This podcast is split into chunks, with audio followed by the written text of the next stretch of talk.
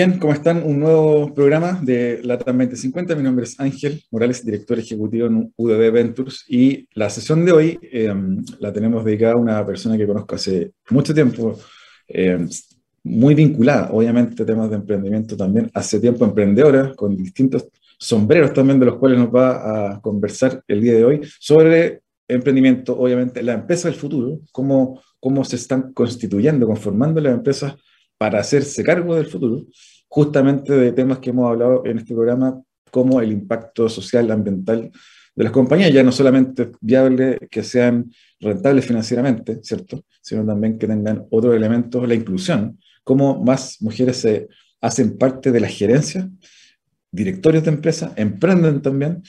Conversábamos en alguna edición anterior de eh, algunos estudios que hay dando vuelta eh, en Internet sobre que las mujeres después de los 35 años son más hábiles que los hombres gerenteando empresas, por un sinfín de elementos, las hacen más competentes en esa eh, gestión que finalmente es generar valor eh, organizacional y cómo tiene impacto también a nivel relacional.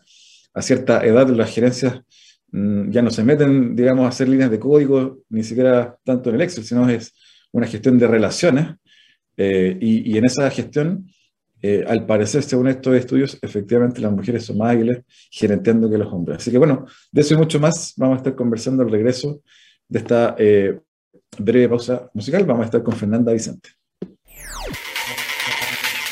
Descubre las alternativas que ofrece el mundo digital para tu desarrollo profesional. Marketing digital, análisis de datos, ciberseguridad, cloud computing y mucho más. Todos los miércoles a las 17 horas junto a Catalina Becio y sus invitados. Solo por divoxradio.com.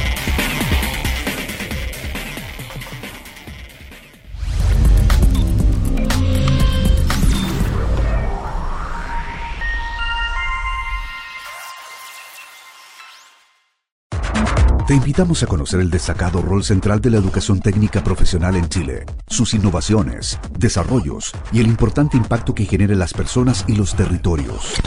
Cada jueves, 17 horas, junto a Elizabeth Zapata, solo en divoxradio.com. Bien, ya estamos de regreso. Eh, tenemos de invitada a una persona que yo conozco mucho, como les decía, tuve la fortuna también de conocerla justo cuando hace un montón de años hizo un magíster de innovación en la Católica y nos conocimos ahí. Fernanda Vicente, bienvenida. Hola Ángel, muchas gracias por la invitación. Viajamos juntos también, ¿te acordáis? También. Buen viaje a, al, comillas, Silicon Valley, claro, fue un, lindo viaje. Fernanda, bueno, bienvenida siempre. Eh, preguntamos un poquito de historia del invitado. Yo sé que tú tienes varios sombreros, así que anda contándonos un poquito cómo parte tus primeros estudios, tus primeros trabajos, tus primeros emprendimientos. Cuéntanos un poco de ti. Mira, aunque parezca curioso, yo soy periodista de profesión 1, la verdad que me he dedicado a temas de empresa, pero curiosamente partí por el área más humanista, partí estudiando Derecho y al primer año salí corriendo porque me pasaba que sentía como que estaba todo hecho, no había que meterse los códigos para dentro de memoria y como que no, no existía la posibilidad mucho de crear, al menos mientras uno estaba estudiando. Y, y, de ahí me cambié a lo que estaba más cerca, que era periodismo, tampoco lo pensé mucho, yo estaba en la, en la Universidad Diego Portales. Y, bueno, soy periodista, pero la verdad que siempre me ha llamado la atención mucho el mundo más del emprendimiento. Curiosamente, eh, mi abuela se murió a los 94, 95 años manejando su propia inmobiliaria. Ella envió joven. Em, y también mi papá siempre fue, es que antes te acordáis que uno hablaba, no hablábamos de emprendedores, pues mi papá era independiente, uno hablaba de independiente o de comerciante o de empresario, esas eran como las categorías que habían anteriormente. Entonces yo siempre veía que mi papá tenía en la, casa papeles de oficina. Entonces era como, y, por ese lado siempre he tenido el, tema más como el emprendimiento, pero como que me vine a encontrar con eso mucho, mucho después, cuando ya más grande. Eh, y estudié, bueno, estudié periodismo, pero siempre he sido súper como inquieta en, en, aprender cosas. Entonces después estudié otras cosas más. Después estudié licenciatura en estética la Universidad Católica, después tuve la oportunidad de ir a Estados Unidos, ya estudié marketing comunicacional y marketing de productos y servicios tecnológicos en un lugar que era como el otro Silicon Valley, que se llama Irvine, que queda en California también. Así que fue como en el boom de las .com y todo eso, fue súper interesante. Em, y de hecho, sé que eso fue un minuto bien como, como pivotal, yo creo que en mi vida profesional, porque en esa universidad, la Universidad de California, yo estaba al frente de la puerta de estudiar para ser guionista, puedo estudiar marketing. Eh, y fue como, al final fue una decisión de vida, o sea, me quería ir por el lado más humanista y desarrollar más esta cosa más periodística, o me voy por el lado más empresarial. Y lo tomé por el lado más empresarial, me fui reencontrando, como te decía yo, con este gen que tenía guardado mi familia.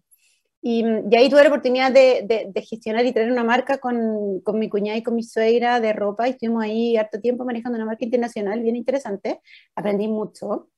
Aprendí mucho mi suegra. Mi suegra no terminó el colegio casi, lo terminó así como no sé, con alguien en la casa que le enseñaba, y, y ella una súper empresaria, entonces yo aprendí mucho de ella, como del instinto, eh, aprendí mucho como de, del empuje, de que el emprendimiento es, yo te diría que, bueno, tú lo sabes muy bien, yo te diría que un 90% darle para adelante, eh, con todo. Eh, y también, bueno, y ahí seguí, seguí mes después con una amiga, una, una empresa que vendíamos arte en las casas, cuando en ese minuto era terrible, porque nosotros teníamos todo el respeto por los artistas y todo, y llegábamos a la casa y una señora nos decía, hoy que eso no le combina con mi sillón, y te juro que a mí me dolía el corazón.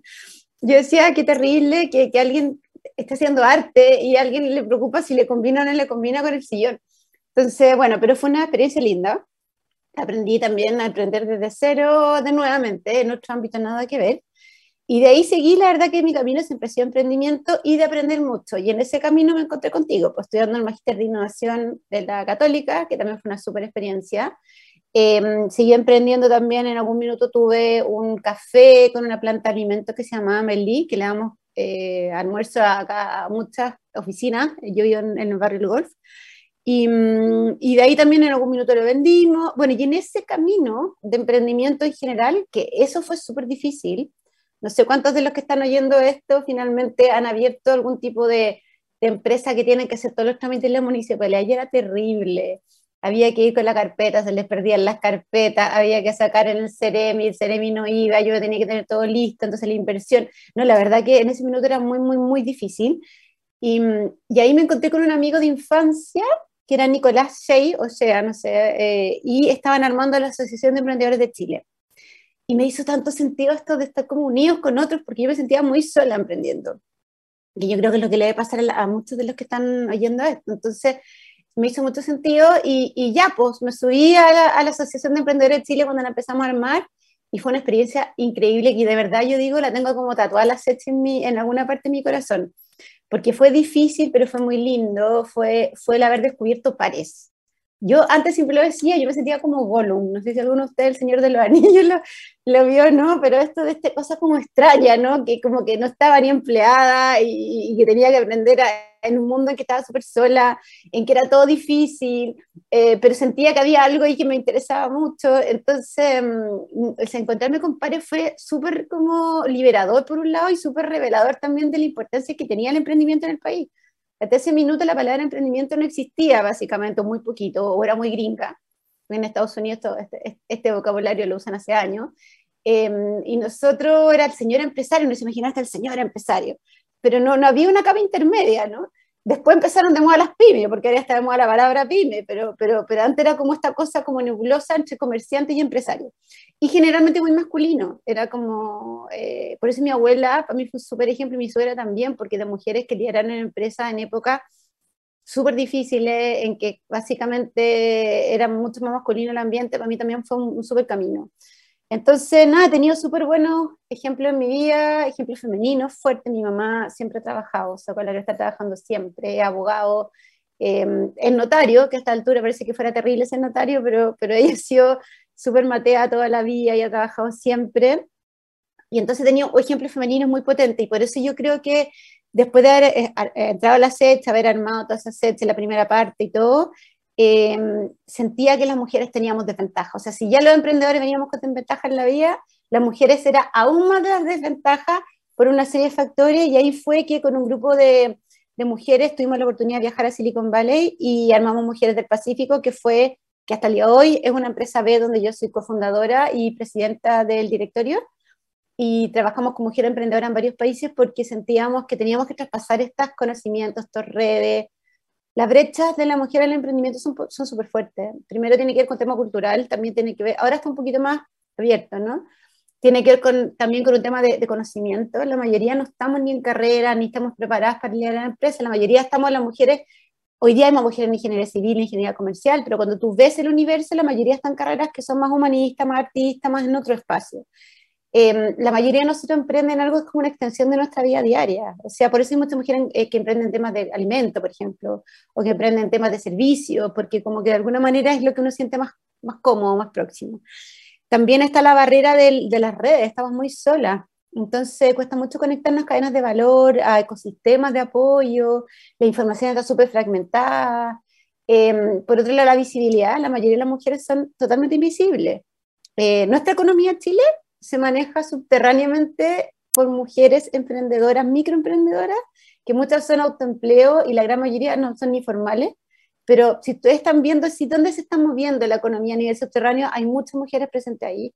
Em, y por último, como consecuencia de todo lo anterior, el acceso al financiamiento. Entonces, si emprender es difícil para cualquiera, en este caso para las mujeres es especialmente difícil. Y ahí partimos Mujeres del Pacífico, porque además con esta declaración de principio de ser una empresa B, que era raro, ¿no? Porque nos decían, ¿cómo? Si ustedes trabajan con mujeres no son una fundación, no, pues si nosotros creemos en la empresa y creemos que las empresas pueden hacer las cosas de manera distinta. Eh, nosotros, yo siempre he creído que nosotros tenemos un rol social como emprendedores y empresarios súper fuerte. O sea, de hecho, creo que, que, el mandato de hacer empresa, de partida nadie necesita eso solo, ni sola. O sea, nadie puede decir es mi empresa y yo he crecido solo. O sea, y eso cuando a mí me da una rabia cuando la gente dice, pero ¿cómo? Si yo pago impuestos y empleo. Pero si es que no decir eso, no tenía una posibilidad de tener una empresa. Entonces a mí me da risa cuando sienten que eso es como el, rol, ¿no? O sea, pagar impuestos y dar empleo. Pero ¿qué impuesto y qué, qué empleo, no? O sea, tiene que ser empleo de calidad, tiene que ser em, empresas que le aporten al mundo, si no, no vale la pena tener una empresa. O sea, si son una empresa que de verdad, de verdad, de verdad van a, le van a hacer mejor al mundo, hagámosla. Pero si no le van a hacer mejor al mundo y al final solamente pocas personas van a capturar el valor de lo que está pasando ahí, creo que no vale la pena seguir creando ese tipo de empresas. Entonces, creo que engancha muy bien con el tema que vamos a conversar hoy día, pero tiene que ver con este camino que iba recorriendo y en el darme cuenta de que, de que em, las empresas son actores claves en el desarrollo de la humanidad. Y que, y que por eso, si queremos una mejor humanidad, tenemos que tener mejores empresas. Fernando, te quiero hacer un, doble clic en, en un, uno de tus sombreros que me parece súper interesante y está atingente hoy también, que es eh, Mujeres del Pacífico, que cómo las mujeres eh, entran al mundo del negocio, entran al mundo del, emprendimiento, se van empoderando, van entrando en cargos de poder, que finalmente es lo que uno espera que ocurra. Eh, cuéntanos un poquito de ese proyecto y en qué está hoy. Ya, Mujeres del Pacífico partió, la verdad, comunidad bien loca. O sea, nosotros de partida le pusimos un nombre así como bien grande, del Pacífico. Nunca pensamos solo en Chile, porque sabíamos que este problema o este desafío lo tenían todas las mujeres en todos lados. Segundo, eh, habían referente acá en Chile bien interesante como comunidad mujer o mujeres empresarias que habían empezado a hablar del emprendimiento femenino, pero no había muchas más organizaciones también y, y como tan especializadas. Entonces ahí vimos una oportunidad pero también la oportunidad de incorporar la innovación a la conversación. Eh, estamos hablando de hace casi 10 años atrás, partimos nosotros, en el cual como veníamos de Silicon Valley, como que nos pasó que nos dimos cuenta que por qué nosotros, este grupo chiquitito, tenía acceso a conocimiento y el resto de las mujeres no lo iba a tener. Entonces era cómo podíamos traspasar nosotros ese conocimiento que se estaba generando en los ecosistemas más avanzados del mundo a que cualquier mujer lo tuviera y que si quiere lo aprovechara, lo aprovechara, pero si no, bueno, ahí estaba disponible. Y eso hicimos, y la verdad que Mujeres del Pacífico diría que es como una especie de puente. Es un puente de conocimiento entre lo que está pasando aquí y las mujeres que quieren aprender. Y es por eso que nosotros nos hemos dedicado a la capacitación full. Eh, hemos recorrido Chile y Perú también varias veces haciendo giras de emprendimiento y la pandemia nos dio la posibilidad de la digitalización, que fue una maravilla. Y ahí, junto a Corfo, pudimos lanzar el viaje de la emprendedora. Así que cualquier mujer que esté oyendo esto está súper invitada a aprender en una plataforma gratuita que se llama El Viaje de la Emprendedora, que pueden aprender de la etapa 0 a la etapa 5 del emprendimiento, al paso que ustedes quieran, 24/7, asincrónico, así que súper invitado a eso. Y Mujer del Pacífico iba creciendo, cada vez tenemos más proyectos, nuestro modelo de negocio bien también un poco atípico. Nosotros buscamos que las mujeres ojalá participen gratuitamente de la mayor cantidad de cosas posibles. Entonces, para eso nuestros clientes son las empresas y los gobiernos. Ellos son los que buscan beneficiar a las emprendedoras. Entonces, nosotros desarrollamos programas con ellos y así podemos gratuitamente que las emprendedoras vayan aprendiendo. Así que un modelo de negocio desafiante, porque el B2B, como le dicen, o el B2G, que sería como el gobierno, eh, no son fáciles. y ha sido interesante el camino y te diría que hoy día hay más conciencia. Antes era más difícil, ¿no? Hoy día, hoy día hay más conciencia de, de, lo importante de lo que hablábamos anteriormente, de, de, que, de que los accionistas de mi empresa no son solamente los que tienen acciones, sino que también la comunidad completa, mis clientes, mi cadena de valor. O sea, hay muchas empresas que buscan profesionalizar a su cadena de valor. Y ahí es donde nosotros los ayudamos mucho. Nosotros estamos en la intersección entre la empresa y la sociedad, en la intersección entre el Estado y la sociedad. Y ahí es donde nosotros trabajamos fuertemente apoyando a las mujeres. Así que en eso es lo que está hoy día Mujeres del Pacífico. Fernanda, y para, para, ir entrando en materia, el segundo bloque vamos a conversar en profundidad de empresa, pero cuéntanos un poquito tu visión de cómo ha evolucionando este llamado ecosistema, ecosistema de emprendimiento e innovación en Chile. Bueno, tú eres un actor súper relevante ahí. Eh, la verdad que ha sido interesante el viaje del ecosistema chileno. Yo creo que iría de un ecosistema súper robusto. Eh, yo creo que no tenemos nada que envidiarle a ecosistemas bien desarrollados. A mí personalmente tiene la súper suerte por trabajo. Eh, me ha tocado conocer, bueno, Silicon Valley, estar en Israel, viendo un poco cómo están haciendo esta transición de, ellos eran como la nación de las startups, y ahora están transitando lo que vamos a hablar después, que es la nación del impacto. Se están poniendo ese nombre, están apropiando ese nombre me tocó estar en Holanda aprendiendo todo lo que hace la economía circular y cómo están haciendo incluso hoy día eh, la economía de, de, la rosquilla, que le dicen el donut, que es como circular, pero ya totalmente circular en Ámsterdam, de hecho están tratando de, de, implementar algo así. Me tocó estar en Alemania viendo cómo hacen eh, las pymes. La, en Alemania las empresas exportadoras son pymes y son familiares, totalmente distinto al modelo de Estados Unidos. Me tocó estar en China, en India, bueno, en varios ecosistemas, en Brasil aprendiendo. Mm, y, la verdad que el cambio es súper vertiginoso y es un choque súper generacional y de mentalidad. yo creo que estamos en esa fricción, sobre todo acá en Chile, ¿no? En esa fricción de, de que hay generaciones que los formaron de una manera que todavía lideran esa empresa y que no es culpa de ellos, sino que antes se entendía que ser empresa era una manera, ¿no? Incluso los que estudiaban en ese minuto se formaban para, en, en carreras que les enseñaban en empresa y todo, les enseñaban, por ejemplo, cosas tan insólitas como que como que de repente era más barato la multa que, que, hacer las cosas bien, ¿no? Eh, entonces, y, eso como que venía en este mindset, en esta mentalidad, como algo que era como competir, ¿no? Había que competir agresivamente y, te formaban así. Eh, que los recursos eran escasos, que se acababan, entonces había que agarrarse a, a combos para capturar esos recursos.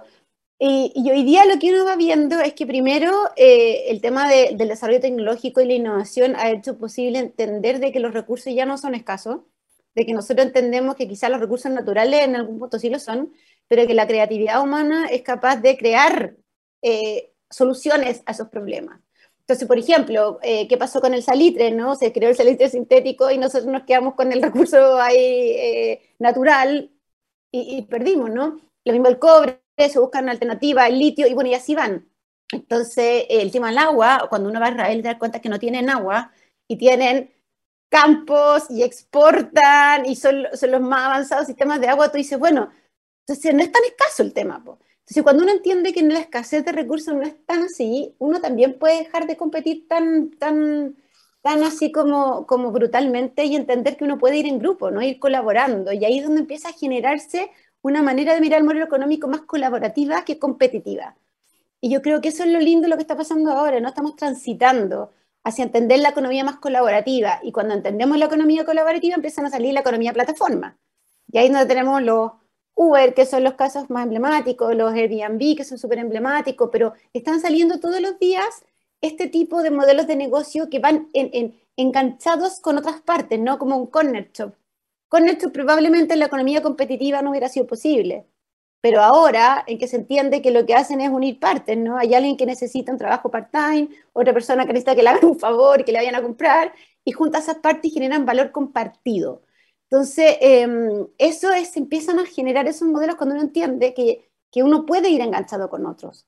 Y que es clave que esa cadena de enganche todos ganen de la misma manera, no como antes, ¿no? Antes la cadena de valor ganaban uno y los otros te exprimían. Generalmente cuando trabajan con agricultores o con gente que proveía la materia prima, son los, que están en lugares más pobres, en que no capturan nada el valor de lo que estaban generando. Incluso cuando hablamos de artesanía, la artesanía no tenía casi valor, ¿no? Pero ¿quiénes ganaban? Los que les vendían en las tiendas finalmente. Entonces ahora lo que está pasando es que esa cadena colaborativa, para que funcione bien, tiene que toda la cadena ser equilibrada en la captura de ese valor. Y eso es lo que estamos como viendo ahora, una, una redefinición. y empieza a cambiar también el, el, el, una, algo muy importante que viste con el ecosistema, ¿no? Que tiene que ver en que las estructuras ya no son egocéntricas. Ya cuando colaboramos ya no necesitamos ser solo para nosotros y mirarnos el ombligo. Entonces empezamos a abrirnos hacia afuera y empezamos a trabajar en ecosistemas.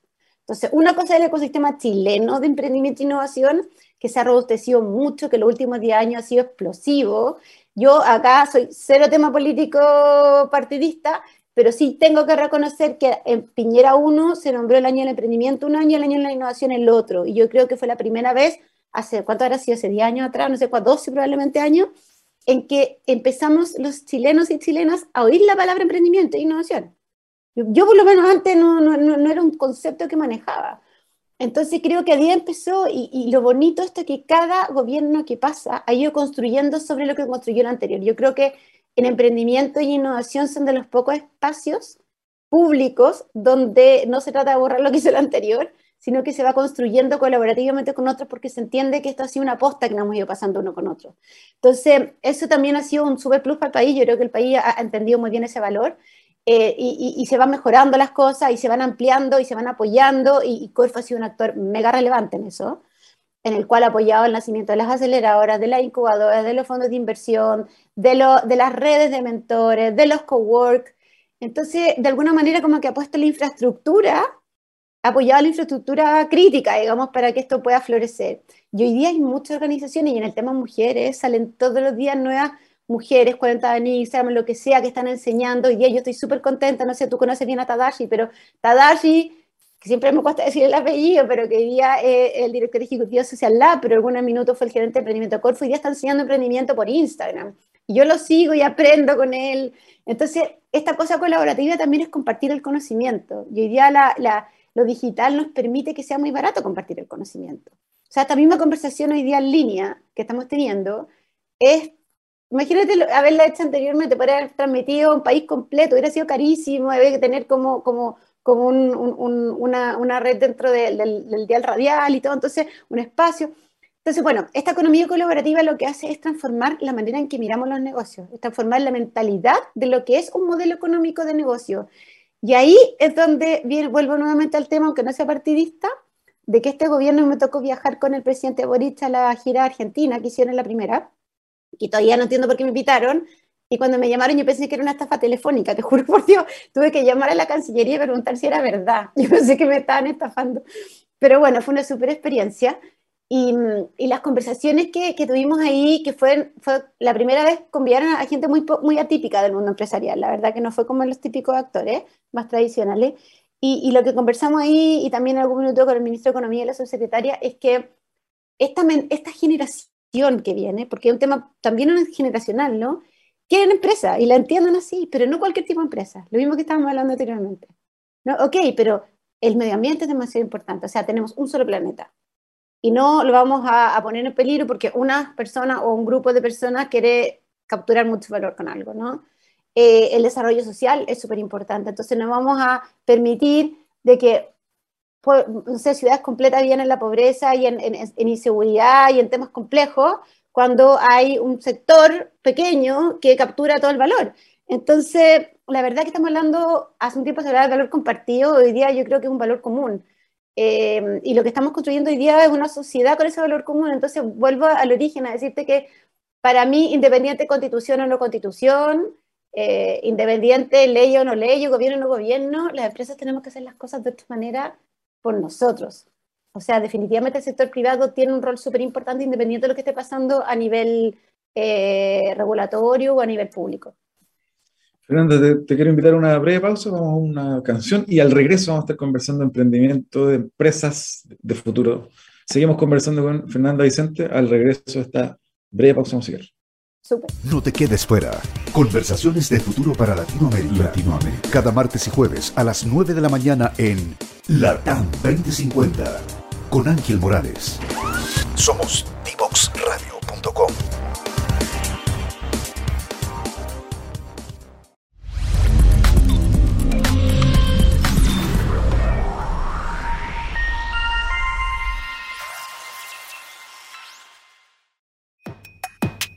mayoría de los niños y jóvenes usamos el Internet para hacer las tareas, encontrarnos o jugar con nuestros amigos. Y a pesar de todas las horas que pasamos frente al computador y el celular, tenemos pocas destrezas digitales. Esto tiene que cambiar. Necesitamos una forma en la que podamos aprender todos nuevos conocimientos que nos permitan desarrollarnos en esta área digital. Que cada niño, niña y adolescente de Chile, sin importar su contexto, su ciudad o el tipo de escuela a la que vaya, tenga la oportunidad de saber cómo se hace una aplicación o cómo funciona el Internet.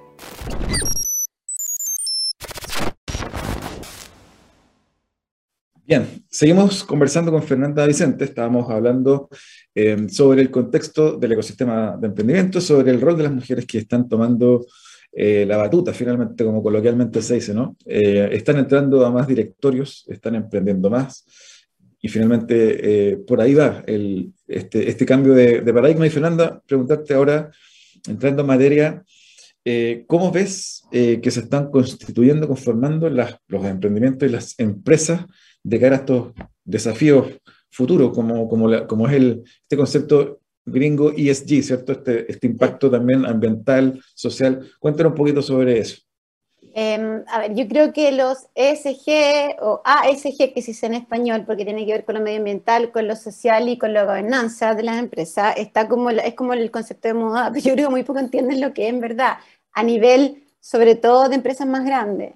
Eh, pero tiene que ver con, con, lo que conversamos anteriormente, es como que en el fondo que, que, generar un triple valor, no solamente un valor económico que antes entendía que siempre decía, ¿no? ¿Cuál es e, el objetivo de una empresa? Maximizar el valor de los, de los accionistas. Esa era como la máxima, ¿no? Entonces, cuando habían gerencia o la administración se dedicaba básicamente a generar la mayor cantidad posible de valor económico para esos accionistas.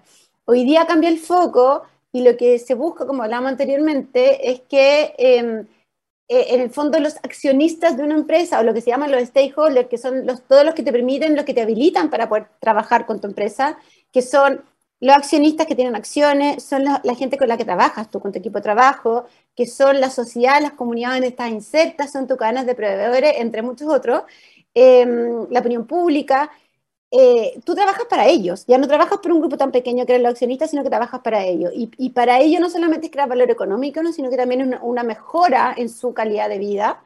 Y, una, y esa mejora de calidad de vida implica tener desarrollo social y tener un medio ambiente sano y libre de contaminación y, que en el fondo le haga bien a las personas. Entonces, eh, cuando cambiamos el foco, y acá hay una, una frase que usan las empresas de que a mí me gusta mucho, que tiene que ver con si estamos construyendo las mejores empresas del mundo o estamos construyendo las mejores empresas para el mundo. Y yo creo que ese cambio de palabra entre el del y el para eh, grafica muy bien el cambio de paradigma. O sea, grafica totalmente ese concepto de cambiar desde, ok, quiero ser la mejor empresa del mundo y ganarles a todos, o voy a construir la mejor empresa para el mundo y para mí también, digamos, porque eso es, ¿no? Esto no es filantropía, esto es hacer las cosas bien, esto es hacer las cosas bien para mí, a mí me va a ir súper bien en la medida que yo genero un valor mucho más amplio para el resto del mundo. Entonces, día estamos viendo que ya esas consecuencias están viviendo, ¿no? Muchos, por ejemplo, proyectos inmobiliarios que realmente llegaban y eran sobredimensionados por algún espacio, qué sé yo, hay inversiones millonarias que, han parado, ¿no? Incluso muchos temas de minería y cosas porque no tomaron en cuenta que, que ya el paradigma había cambiado, ¿no? Entonces, si yo voy a, a generar un, un, ecosistema minero, por ejemplo, claro, eh, el lugar donde yo esté no solamente voy al trabajo, sino que ser qué tipo de trabajo, que esas personas no se enfermen por trabajar en una mina, que haya agua, y no solamente para los que vienen en esa población, sino que también para todos los que están que capturan el, agua de ese mismo, de caudal, eh, que no haya contaminación en el ambiente, por ejemplo, una planta de ventana, un cabiz insólito que les sigamos teniendo el día de hoy. Entonces eh, empieza esa fricción. Entonces, por un lado, como, la, como el mensaje para las que están partiendo, es que partan ya con esta mentalidad de cómo van a incluir en su modelo de negocio estas tres partes, ¿no? Y nosotros los que trabajamos en emprendimiento eh, nos han enseñado a nosotros y nosotros enseñamos a otros también a hacer el modelo de negocio Canvas, que es como, como un dibujo donde uno tiene todas las partes que tiene que tener un negocio. Eh, pero ese, ese dibujo, en ninguna parte sale los impactos negativos que uno puede generar por eso. Yo creo que a ese hay que ponerle los impactos negativos, decir, ok, ya, esto es lo que yo voy a hacer, de esta manera lo voy a hacer, ¿no? Voy a ofrecerle esto a algunas personas, a estas personas, a estos segmentos del mercado, lo voy a, lo voy a cobrar de esta manera, voy a necesitar esto aliado y todo, pero ¿qué impactos negativos puedo generar con lo que estoy haciendo? Yo creo que hay que hacerse cargo desde el principio, o al revés, ¿Cuál va a ser mi aporte positivo con lo que estoy haciendo? Entonces, eso es lo que están partiendo. Los que ya partieron, por ejemplo, las pymes tradicionales, tienen varios desafíos, porque por un lado está el desafío de la digitalización, pero, pero igual que las empresas grandes, pero, pero eso incluso a las empresas les sale más fácil entenderlo. Pero lamentablemente eh, la digitalización es una herramienta para ser, para ser más eficiente lo que han estado haciendo. Eh, claro, pueden cambiar modelos de negocio también, pero en general es una herramienta, la tecnología es una herramienta para habilitar cambio, pero el cambio profundo es lo que estamos hablando ahora, ¿no? Es como que las empresas tienen otro mandato hoy día, tienen que ser distintas. Bueno, justo acá están pasando alguien como jardinero por acá afuera, así que no sé si se oye, así, pero mm, e, e, entonces yo diría que el desafío principal es las que están partiendo como partir con esta mentalidad, los que ya tienen su, su empresa chiquitita, eh, empezar a incorporarlo, ¿no? Y empezar a incorporarlo desde cómo reciclo, desde cómo uso, eh, por ejemplo, los empaques que uso son de una manera que son sustentables, cómo yo le pago a mis proveedores, cómo trato a mis proveedores, cómo, cómo trabajo con mi equipo. Em, ojalá ya las estructuras no son piramidales, son mucho más horizontales, trabajamos de otra manera, es decir, ir, ir incorporando eso. Y las empresas grandes, y es por eso que es tan importante los directorios y la composición de sus directorios. Y ahí es donde el tema de la mujer es clave, pero también el tema de la diversidad en general. O sea, eh, las mesas directivas en Chile son, en general han sido un poco diversas y, y yo soy súper poco crítica de eso, lo entiendo. Porque lo ponemos, yo me gusta ponerlo de esta manera. Cuando uno tiene un, tu hijo, que lo amas, ¿no? Que, que, lo tuviste en tu guata, ¿a quién le vas a entregar a que te cuide ese hijo? Hay gente que tú conoces o no. Ojalá gente de tu confianza. Entonces es súper entendible que cuando uno parte de una empresa, que es como un hijo, la verdad, que la hizo crecer con todo el esfuerzo y qué sé yo, ¿a quién le voy a pedir que me ayude a liderar esa empresa?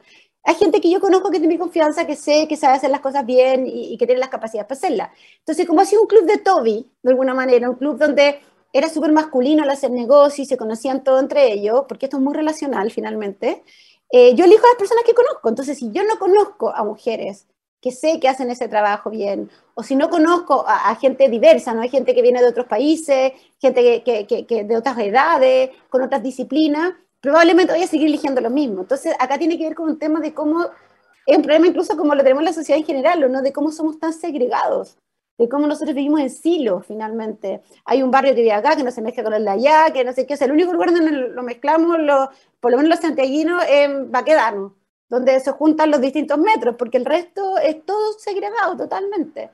Y va a ser lo mismo en, el tema de, de, cuando uno tiene que elegir a quién va a liderar tu empresa, incluso nosotros mismos, Ángel. O sea, si yo tuviera que elegir a quién poner el directorio, mejor te llamo a ti en mi directorio, porque te conozco. Entonces es súper relacional. Y ahí es donde es tan importante algo que yo hablaba anteriormente, que es la visibilidad de otras personas distintas. Es, la, que, es que se hagan visibles ¿no? los talentos, las capacidades, y eso yo creo que los medios de comunicación lo están tomando. Y yo veo gente que está haciendo columnas distintas, de, más, diversas, veo gente que aparece, no sé, opinando distinto, las noticias muchas veces en la área de innovación y emprendimiento, como está, saliendo personas de, distintos lugares, la digitalización hace que de repente alguien que está en Punta Arena pueda hacer visible lo que está haciendo y venderle al mundo.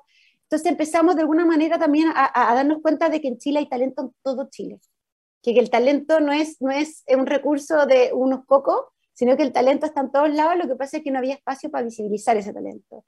Em, y ahí es donde empieza la, la, gran oportunidad de incorporar diversidad a los directorios. Y ahí están, eh, yo creo que se empezó a hacer un esfuerzo, ¿eh? se, ha, avanzado en el tema de las mujeres, hoy día está más cerca del 18%, creo, la cantidad de mujeres en directorio de la empresa IPSA, eh, lo que alguien te puede decir no mucho, pero es un avance, voy a ser bien sincera. Eh, ojalá llegáramos al 50% y, y, y, yo antes no era amiga de las cuotas, pero ahora sí lo soy. Eh, porque esa mentalidad de que no, que tienen que llegar los mejores, claro, pero cuando los mejores son, solamente grupos mejores son hombres, no, pues no, necesariamente son los mejores hombres, lo que pasa es que esas mujeres no las conoces. Entonces, si yo te esfuerzo a buscar, te vas a esforzar a encontrar. Pero si yo no te esfuerzo a buscar, cómodamente vaya a estar en los que, en los que te quedan cerca. Entonces, por eso em, hay mejores en todos lados, a eso es lo que voy. O sea, cuando alguien dice, no, tienen que estar los mejores, los más capacitados, hay en todos lados. Hay de todo tipo de perfiles de personas. Lo que pasa es que uno se junta con los que conoce. Y hoy día en este mundo, de este mundo tan encapsulado en que uno consume la información que a ti te acomoda, eh, donde, te, donde sigues a las personas que a ti te gusta seguir, donde todo lo, que, todo lo que es distinto te pareciera que es terrible, nos vamos encapsulando más todavía.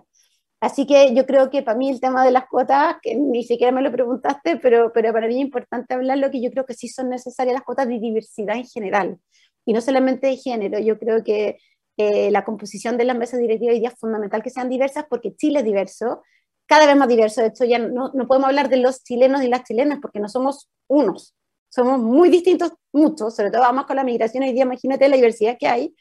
Y por otro lado, porque cada empresa es un pequeño Chile cada empresa dentro es un pequeño Chile, entonces es muy diverso. Entonces no pueden seguirlo dirigiendo un grupo de mismos porque el resultado va a ser siempre el mismo finalmente. Y hoy día necesitamos que el resultado sea distinto porque lo mismo ya no funciona. Así que yo diría que para mí esa es como más o menos la, declaración de principio de por qué la diversidad en, la toma de decisión, la diversidad en toda la organización, pero en la toma de decisión es importante en, en, en los lugares más gerenciales y porque muchas veces las empresas eh, son dirigidas por la parte administrativa, no por los gerentes, más que por, por, los mismos accionistas.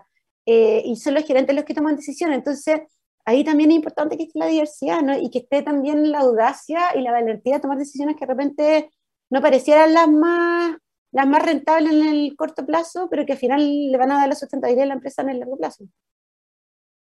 Fernanda, y eh, bueno, se nos va, el tiempo pasó casi volando, pero te quiero pedir, no me quiero perder, preguntarte, pedirte que nos recomiende un libro que te parezca interesante eh, para quienes nos escuchen. Sí, mira, hay un libro que me lo acaban de regalar eh, que se llama Chile tiene futuro desde sus territorios. Y me encantó porque me gustó. Uno es porque es un libro que lo hicieron en las conversaciones como de, como creo que como 600 científicos chilenos Em, en el cual fue una convocatoria que hizo el Congreso Futuro eh, con la FEN, con la Escuela de Economía y Negocios de la Universidad de Chile, y editaron este libro que es súper interesante porque hablan de todos los desafíos que tenemos del futuro de Chile desde la inteligencia artificial, calentamiento global y todo, y cómo esos desafíos también pueden ser oportunidad en el país. Entonces, toda la crisis alimentaria y todo lo que viene en, en temas que pueden ser súper complejos, pero que quizás Chile también tiene oportunidades en, los propios territorios. Así que se los súper recomiendo, me lo, me lo regalaron hace poquito, no me lo he terminado de leer, pero así es fascinante. Además, lo fascinante que no es la pluma de una persona y el conocimiento de una persona, sino que estamos hablando de las mentes más brillantes chilenas que trabajan y son expertos en cada uno de estos temas y cómo ellos están mirando el futuro y cómo están viendo las posibilidades que tiene Chile dentro de ese futuro. Fernanda, te agradezco el, libro, eh, la conversación, el tiempo, así que te, espero tener en un futuro cercano acá. No, un abrazo y eh, que estés súper bien. Muchas gracias, Ángel. Que lata, yo me lo hablé todo, muy latero. Ah, para eso estamos, así que te vamos a volver a invitar. Gracias, un besito, mucha suerte. Un abrazo. Si quieres descubrir el valor de las ciencias de la computación en el desarrollo de los niños y jóvenes, no te puedes perder. Día Cero. Día Cero. Todos los jueves a las 18 horas, junto a Belén Bernstein y sus invitados. Día Cero.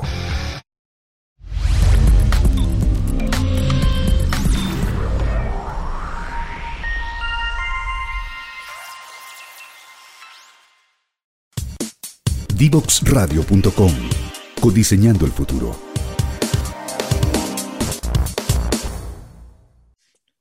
Bien, ya estamos para el cierre de esta edición del día de hoy. Estuvimos hablando con Fernanda Vicente sobre empresas de futuro, emprendimiento del futuro. Nos recomendó un libro muy interesante. Chile tiene futuro desde sus territorios. Lo pueden encontrar en la página web de la Biblioteca del Congreso Nacional de Chile.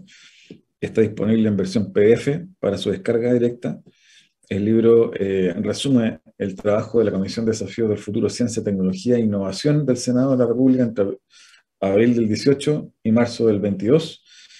Más de 540 páginas donde eh, distintos científicos, eh, personas ligadas también a temas de innovación, reflejan en ello un trabajo potente, más de 800 científicos y científicos en estos cuatro años. Espero que hayan disfrutado la conversación del día de hoy y no me despido sin antes siempre recomendarles entrar a eh, los canales digitales de Divox Radio, LinkedIn, Twitter, Instagram, Facebook, etc. Y por supuesto, www.divoxradio.com pueden encontrar las ediciones anteriores de este programa. Nos vemos pronto, que estén bien, un abrazo, chao, chao.